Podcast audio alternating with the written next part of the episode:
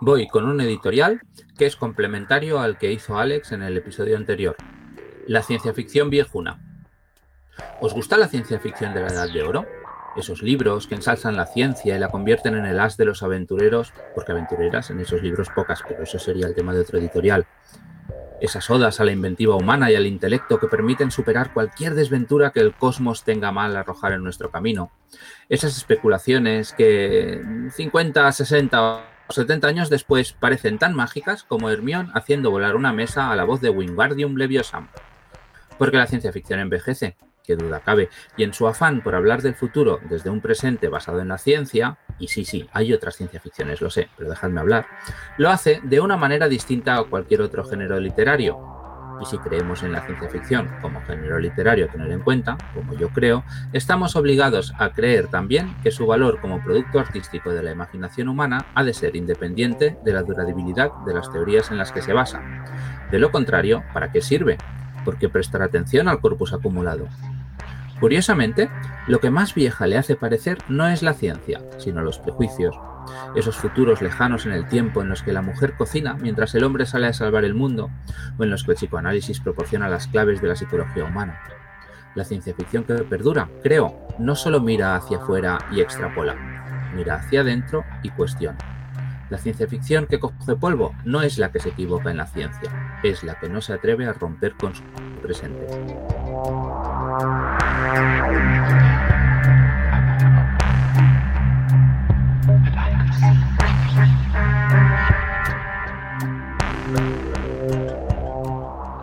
Somos los tripulantes de Neo Nostromo. Hemos tomado el control de vuestras conciencias. Durante los próximos 25 minutos, vuestra atención nos pertenece y vamos a instalar en vuestros cerebros noticias, reseñas y editoriales relacionados con la literatura fantástica. Somos Miquel Cudoñ y Alexander Páez. Bienvenidos a bordo de la Neo Nostromo.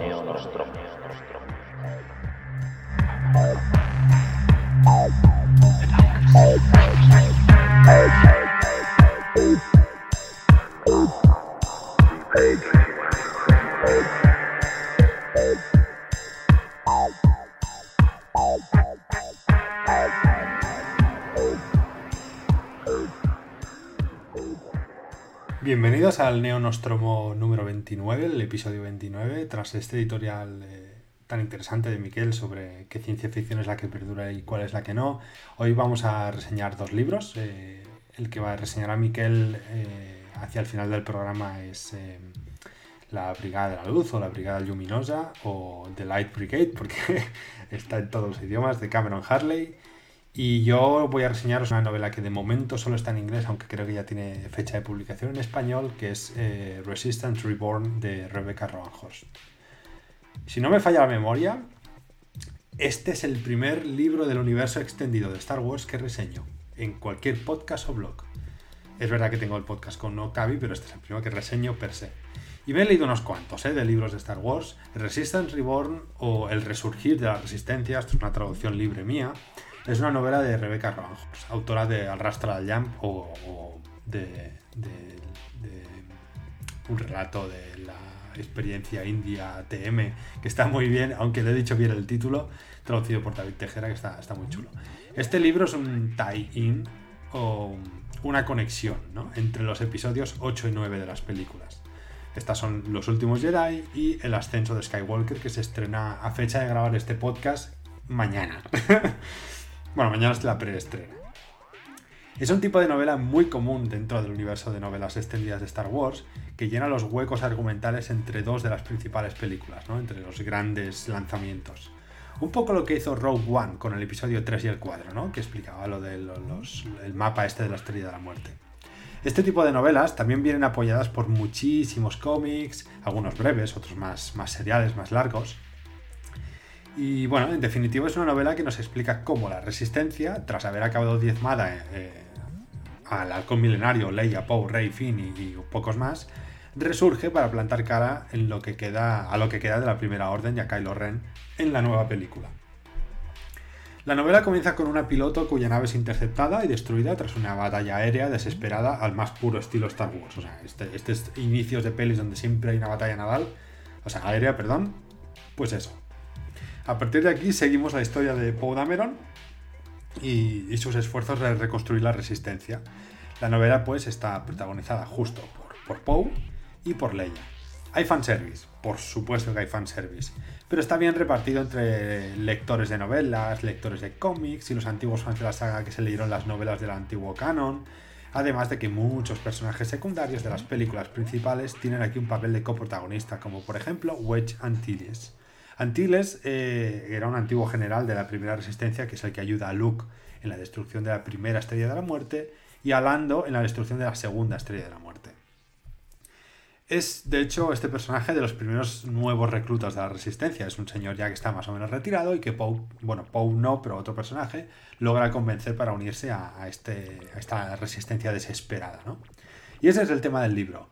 Poe llamando a todas las puertas que le quedan para buscar aliados, principalmente líderes que puedan conducir a soldados o a reclutas a la batalla, y la primera orden, por otro lado, asesinando a todos estos potenciales aliados a partir de una lista que hay por ahí. Hay una lista de potenciales aliados y ellos van y los van interceptando. El libro también es una reflexión profunda sobre el significado de, qué significa ser líder. Poe Dameron es un Han Solo, o al menos eso es lo que hemos visto en las películas. Le gusta desobedecer, es un tío malote, le hace la suya, pero justo por este tipo de actitud la resistencia cayó en la anterior película, en, en Los Últimos Jedi. En este libro le consume la culpa y su cambio es radical. Se vuelve más responsable, evita tomar riesgos innecesarios, aunque no siempre, y trata de ser un mejor líder a ojos de Leia. Es decir, Poe Dameron va a ser el sucesor de Leia. Esto es algo que queda claro desde el principio del libro y en lo que se hace mucho hincapié a lo largo de la novela. Otro aspecto interesante es el concepto de amistad que se desarrolla entre Poe y Finn hacia el final del libro, aunque prefiero no revelar mucho sobre esto ya que seguro que os llama la atención. Quizás echan en falta más revelaciones. El libro es muy conservador en cuanto a revelar nuevos datos, algo que es ya común, tristemente, dentro de estos nuevos libros de Star Wars. Parece que Disney le da mucho miedo revelar cosas que puedan usar para un fin comercial más provechoso.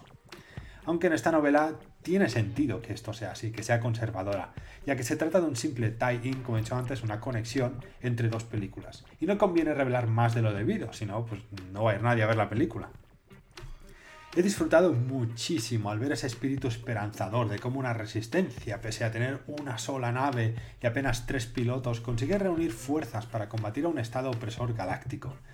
Sí, es, es poco creíble si te lo miras desde una perspectiva ajena al mundo y al universo de Star Wars, por supuesto. Pero dentro de este mundillo esto es precisamente lo que buscamos.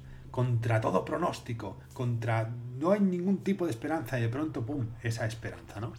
Además el libro está, creo yo, por encima de la media a nivel estilístico y de estructura en las novelas del nuevo canon de Star Wars, y se nota que Rebecca Roanjos tiene tablas para la escritura.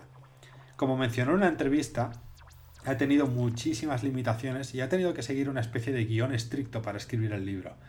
Pero precisamente eso le ha permitido centrarse todavía más en el estilo narrativo. Esto también implica que personajes como Rey apenas dicen cuatro líneas de diálogo en todo el libro, pese a estar casi siempre presente en muchísimas escenas. Aquí los protagonistas son Leia y Poe, los líderes de la resistencia. El libro es de la resistencia, y los símbolos de esta política antisistema que representan son precisamente estos dos personajes. En definitiva, es un libro interesante, divertido y que aguanta muy bien el ritmo. Por supuesto os tiene que gustar Star Wars, y por supuesto tenéis que leer este libro con una suspensión de la incredulidad agudizada, pero que eso no os impida lanzaros a probarlo. Me parece una novela perfecta para iniciarse a leer los libros extendidos de Star Wars. Muy bien, sí, yo estoy bastante de acuerdo con lo, con lo que dices. Yo también lo he leído, me imagino que como tú eh, he tirado de audiolibro, ¿no? Lo has dicho, eso me parece también. Me lo compré en, papel para que me lo firmara Rebeca cuando vino a ah. Barcelona, pero, pero audiolibro, sí. Tengo que decir que, el, claro, yo en papel no lo he leído, pero que la edición de audiolibro está cojonuda, ¿no? Con los no lo he comentado, pero es brutal. Son, todos los libros de Star Wars son así, ¿eh? Tienen los efectos eh, especiales, tienen diferentes actores para distintas voces, o sea, está, está genial. Sí, el, yo, yo, creo que me ha gustado más eh, habiéndolo escuchado así de lo que me hubiera gustado leído, aunque es un libro que, que, está bien. El, yo quizás, eh, eche de menos, aunque sé que no estás de acuerdo porque lo habíamos comentado alguna vez, ¿no? Y, pero es algo que en el otro que estoy leyendo ahora también del, digamos, del universo de Star Wars no me está pasando. Eh, creo que se pierde un poco el aspecto visual, es una obviedad, ¿eh? pero que no lo describe bien el aspecto visual de Star Wars en el sentido de la riqueza de razas que todo el mundo sí, no estoy de acuerdo. No sé si es el audio pero la nueva resistencia está continuamente diciéndote que son alienígenas. Te describe el color de piel, el tamaño, el tipo de alienígena. Sin ir más lejos, la, resistencia al comenzar el libro se, se refugian en un, en un, planeta que se llama Riloth, creo. Sí, sí, ahí sí. Y son todo alienígenas de color azul. Y, muchos de los, de los alienígenas, de hecho hay, hay, relaciones interespecie, hay uno de la resistencia que está con una, con una, con una alienígena que es bastante grande. Yo creo que sí, a lo mejor es, es, que en el audiolibro no se hace suficiente hincapié, pero...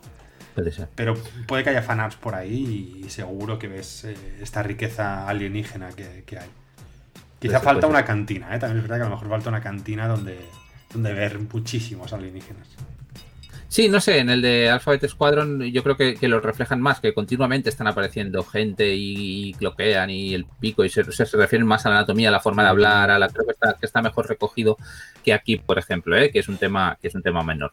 Luego una cosa que me llama la atención, pero que es extraliterario, no es culpa del libro, ¿no? Es en la entrevista que dices a Rebeca Ronjos en Barcelona, ella explicaba que, que a ella le, interesaba antes de que se lo propusieran hacer algo de Star Wars, porque decía que eh, Star Wars tenía a, nivel estético y a nivel de ideas muchas cosas que estaban sacadas de, diferentes culturas ah, nativoamericanas, ¿no?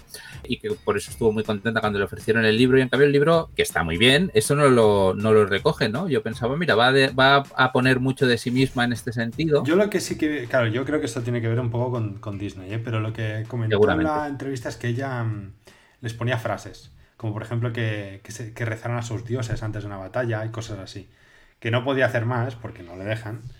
Pero, pero sí que es verdad que al fin y al cabo Star Wars es un libro sobre colonialismo, imperialismo, ¿no? Y cómo resistir a, este, a esta forma, bueno, a este imperio que quiere borrar todo lo que no sea el imperio. Y esto es ella que como india nativoamericana, pues supongo que, que tiene a flor de piel, claro. Sí, Sí, yo sí que creo que habiendo leído, yo he leído los, los dos otros libros que tiene, ¿no? El del Storm of Locusts y el rastro del, del relámpago, el rastro del Jam, y me parece que este está mejor escrito, o sea, que, aunque le pongan muchas restricciones a nivel de frase, a nivel de párrafo, a nivel de... Yo creo que está mucho mejor escrito, sí, sí, sí. Tiene muchísimo mejor ritmo, la estructura está mejor, sí, yo creo que sí. Es decir, que en ese sentido yo creo que es un libro que, que, recomiendo que además si te gusta Star Wars y, ahora ya no da tiempo, pero en el momento que yo lo leí era, era un buen aperitivo para conectar la última película con la que está por venir. Es decir, que yo me ha gustado mucho leerlo en ese sentido. Y quizá mi último comentario, que también es un poco extraliterario, es, eh, eh, a mí me parecía un poco problemático el... Pero eso es súper personal, ¿eh? El, claro, están buscando eh, líderes para la resistencia en donde pueden, y ese donde pueden, ¿no? dado que ha habido un ascenso de la primera orden, eh, incluye el imperio, el, imperio previo, ¿no? Y entonces es, como si tú ahora para hacer una revolución eh, empezaras a coger oficiales nazis porque... están súper preparados, ¿no? Y era un poco problemático eso. Bueno, lo explican un poco, ¿eh? de hecho, tampoco mucho, pero se lo ventila un poco como diciendo, bueno, yo trabajaba para quien me pagara y ya está. Y tú dices, bueno, va, lo compro. Pero sí que es verdad que, bueno, es que si no, realmente, mm, pese a ser Star Wars y pasa en la galaxia, hay pocos personajes en, general. Sí, sí, sí. Y ya está. Vale, vale, no tengo más comentarios. Es un libro, yo también lo recomiendo. O sea, no, no creo que sea una novelaza, pero es una novelita que, que entretenida si te gusta. Exacto, sí, sí, sí. Pues nada, cuando quieras. Yo voy a hablar de La Brigada de la Luz. Quiero hablar de La Brigada de la Luz de Cameron Harley, que es un libro que me apetece mucho comentar además. Ah, ya veréis que tengo algunas reservas sobre el libro en tanto que novela. Pero como lectura, es fenomenal. Y sí, puede ser un matiz un poco idiota, pero tampoco se le pueden pedir peras al membrillo y es una cosa que no, no podía dejar de plantearme mientras lo leía. Aún así, ya veréis que, mi valoración es muy positiva. Una de las gracias que tiene el libro es el lugar que ocupa dentro de la tradición de la ciencia ficción militar y, y cómo reformula quizás algunas de las convenciones de este subgénero para convertirlo en una crítica a la guerra, entre otras cosas. Es indiscutible que el libro hace eso, aunque mi sensación, viendo un poquito las discusiones que se generaban en algunos blogs y las reseñas, es que se ha magnificado un poquito el resultado. Quiero decir que la ciencia ficción militar ya contaba con una rama que tenía espíritu crítico Y de hecho, la Brigada de la Luz no lo oculta, es consciente de ello y dialoga mediante algunos guiños que están ahí muy evidentes para el lector que conozca las referentes, eh, pues con algunas de ellas, ¿no? con algunas de estas obras. En este sentido, se ha hablado mucho de la relación que tiene la Brigada de la Luz con Tropas del Espacio, el libro de Heinlein. Pero yo personalmente le encuentro más conexiones, en muchos sentidos, con aquella maravilla que es la guerra interminable de Joe, de Joe Permitid que comience la casa por el tejado y que construya los cimientos y las paredes maestras un poquito más adelante. Mi conclusión, el libro tiene un éxito absoluto en su voluntad de hablar de la guerra y de cómo los grandes, enormes, vastísimos poderes fácticos, que en el libro son una serie de corporaciones que están en guerra entre sí y que han sustituido por completo al Estado, manipulan a los individuos para convertirlos de forma bastante literal en carne de cañón. Y con eso aparece un nuevo tema, una crítica feroz al neoliberalismo y a cómo los objetivos de las corporaciones pasan muy por encima, pisoteándolos, de los derechos humanos. Fake news, cortoplacismo, devaluación del concepto de ciudadano y del precio de la vida. En torno a un eje argumental centrado en una guerra de causas cada vez menos clara, tanto para los lectores como para los protagonistas, Harley va dibujando una caricatura de nuestro mundo que funciona, como las mejores caricaturas, porque la exageración es menor de lo que nos gustaría. Éxito total, pues, en su objetivo de panfleto, y utilizo el concepto de panfleto sin ningún tipo de connotación negativa. El aspecto narrativo, no obstante, me parece un poco más desigual, aunque está sembrado de buenas ideas y el resultado final es francamente positivo. Incluye también una reflexión sutil y muy curiosa sobre el género, género sexual, quiero decir, que si eres hombre o mujer o lo que sea, vamos, que entre género narrativo y género sexual nos vamos a liar. En cualquier caso, el tratamiento del género identitario que hace la novela, ocultando algunas informaciones concretas, me gusta mucho. Y no sé cómo se ha solucionado en la traducción al castellano. En la traducción al catalán funciona. El libro propone un escenario muy interesante situado en un futuro más o menos cercano en el que las personas viven vinculadas por contrato a alguna megacorporación Estado que solo otorga el grado de ciudadano bajo determinadas condiciones. Estas corporaciones tienen un grado de rivalidad enorme entre ellas y eso da lugar a una neoliberalización con esteroides que fácilmente acaba en guerra. Este grado de ciudadanía que menciono tiene varias etapas, de manera que puedes ser ciudadano y beneficiarte de todos los derechos que eso comporta, puedes ser residente y tener un grado limitado de protección social, o puedes ser carroña y no tener absolutamente ningún derecho, pero ninguno, ninguno. Una de las maneras de prosperar en la jerarquía es enrolarse en el ejército y participar en la gran guerra que mantienen las corporaciones con los marcianos. Los marcianos son una comunidad que emigró de la Tierra, terraformó el planeta rojo y creó una sociedad comunista tecnológicamente más avanzada. Algo, obviamente, que al capitalismo le hace como mínimo fruncir el ceño. A esta receta hay que añadirle el atentado terrorista más importante de la historia de la humanidad, miles de vidas desaparecidas en Sao Paulo, un mundo en crisis ecológica permanente y algunos elementos más que no voy a mencionar pero es evidente, creo, la paleta de recursos que Harley se va construyendo ah, para usarlos para hacer crítica social. Y en este contexto, Harley inventa lo que es el novum principal de la, de la novela, un sistema que convierte a los soldados literalmente en luz y permite enviarlos a cualquier punto del conflicto de forma casi instantánea. El problema, el sistema no es infalible. Existe la posibilidad de rematerializarte dentro de una pared. Muerte instantánea de sufrir un reordenamiento de tus órganos o miembros del cuerpo, muerte lenta o simplemente de no reaparecer. ¡Sorpresa! ¿El problema para las corporaciones? ¿Por qué preguntas? Ninguno. Hay suficientes soldados como para poder permitirse perder algunos de esta forma tan idiota. Es la economía de la guerra. Harley sabe convertir esto en una espada de Damocles permanente que crea una sensación creciente de angustia. Más importante, sabe usarlo para fragmentar la linearidad de la trama y jugar con el punto de vista narrativo y, de regalo, provocarme un problema que voy a solucionar salomónicamente. ¿Qué explico? ¿Qué revelo? Pues mira, nada. En este podcast no quiero hacer spoiler. Hacerme caso, sin embargo, mola. Mucho.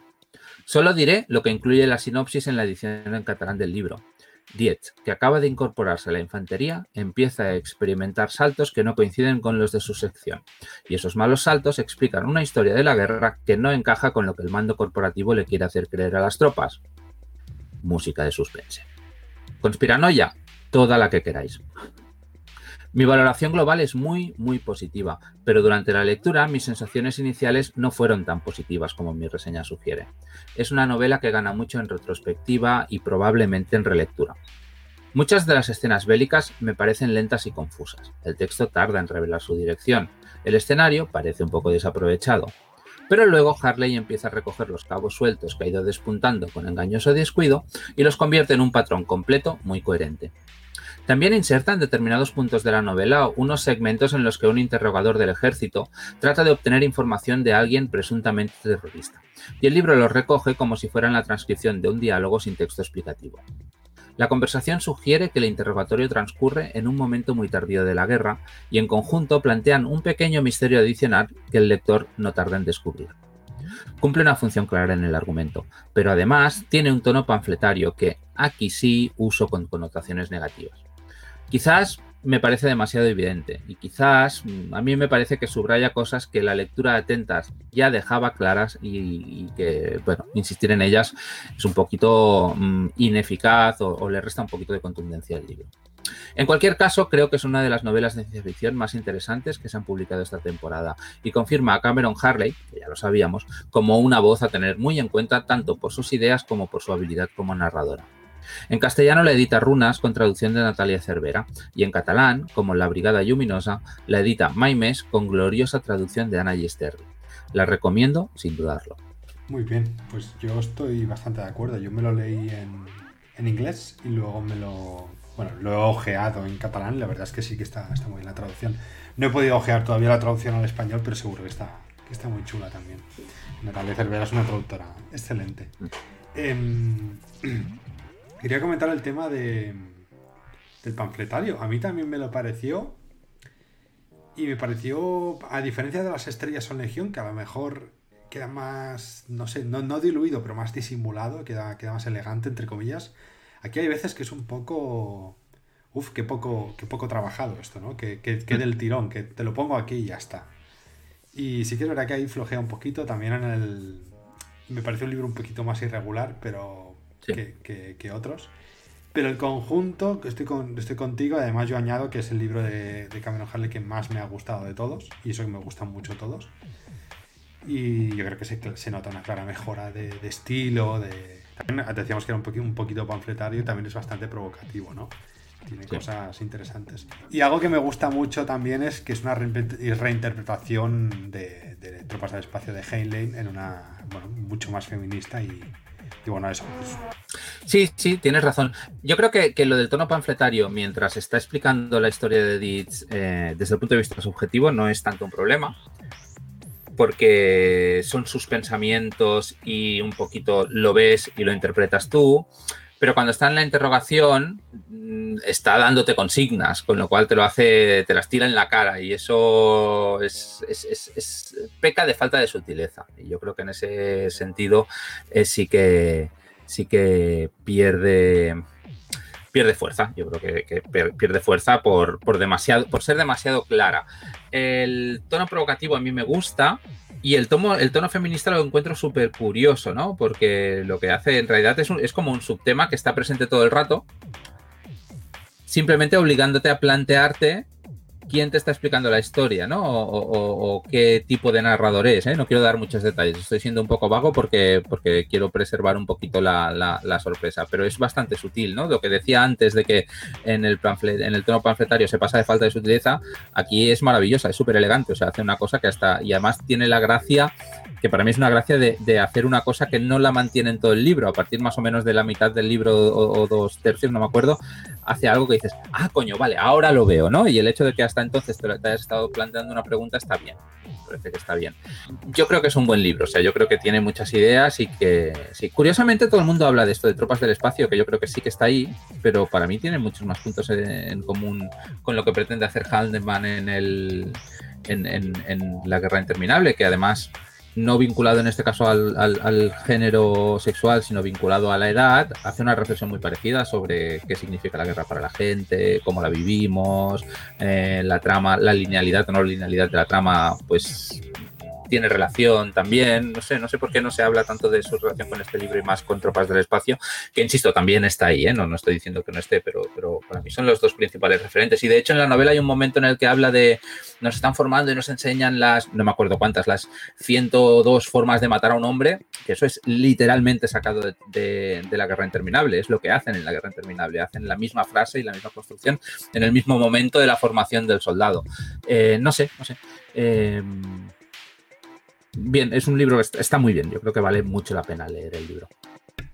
Sí, estoy de acuerdo, estoy de acuerdo. Nada más que, que añadir. Leedlo.